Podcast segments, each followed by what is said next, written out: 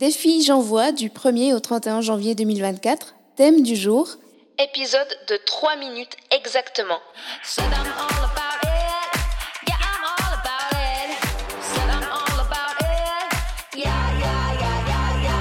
Plaisir et handicap, c'est le podcast qui parle ouvertement des sujets jugés sensibles. Peu importe notre situation, on a tous droit au plaisir. Aujourd'hui, j'ai seulement 3 minutes pour vous parler d'une invention qui a changé le quotidien des femmes. J'ai décidé de vous parler du womanizer, le sextoy. Au lieu d'un simple mécanisme de vibration comme les autres sextoys, le womanizer s'appuie sur les vibrations de l'air et il est équipé d'une petite fenêtre d'aération qui s'ouvre et qui se ferme aussi rapidement qu'un battement d'aile d'un colibri. C'est ce qu'on retrouve sur la fiche technique Wikipédia du sextoy.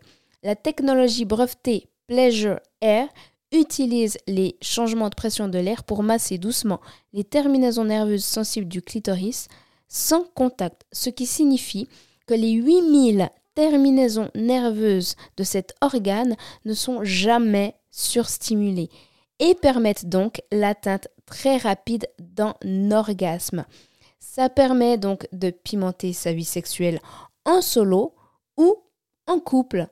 Et d'ailleurs, en 2019, Womanizer a lancé un nouveau produit doté de stimulation pour les clitoris et de vibration interne pour le point G. Et selon le Blick, le Womanizer est le jouet sexuel pour femmes le plus vendu au monde. Il existe des déclinaisons du jouet et d'ailleurs je vous ai mis le site original du sextoy en note d'épisode. Comme ça vous pourrez aller naviguer sur le site web et voir quel éventuellement euh, modèle vous intéresse ou vous attire et pourquoi pas en profiter si vous n'avez pas déjà votre propre sextoy.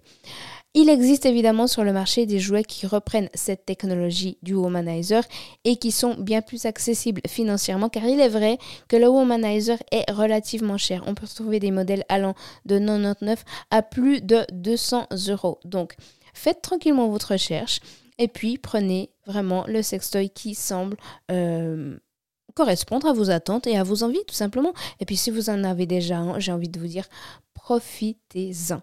J'espère que cet épisode vous a plu. Et je vous dis à demain pour un prochain.